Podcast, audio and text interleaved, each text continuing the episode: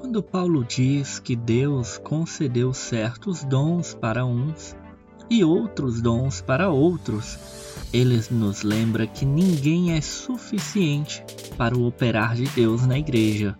A nossa participação é muito limitada, mesmo que seja muito importante. Contribuímos com o que temos e Deus usa outros para dar o que nos falta. É uma ótima forma de nos manter humildes. Ao final das contas, Deus opera em nós através do que ele não opera em nós.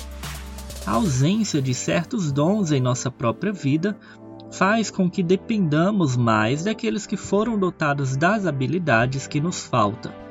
Com isso, permanecemos sempre em comunidade, e é por isso que Deus nos mantém incapazes em tantas coisas, para nos ensinar que é sempre melhor ir juntos.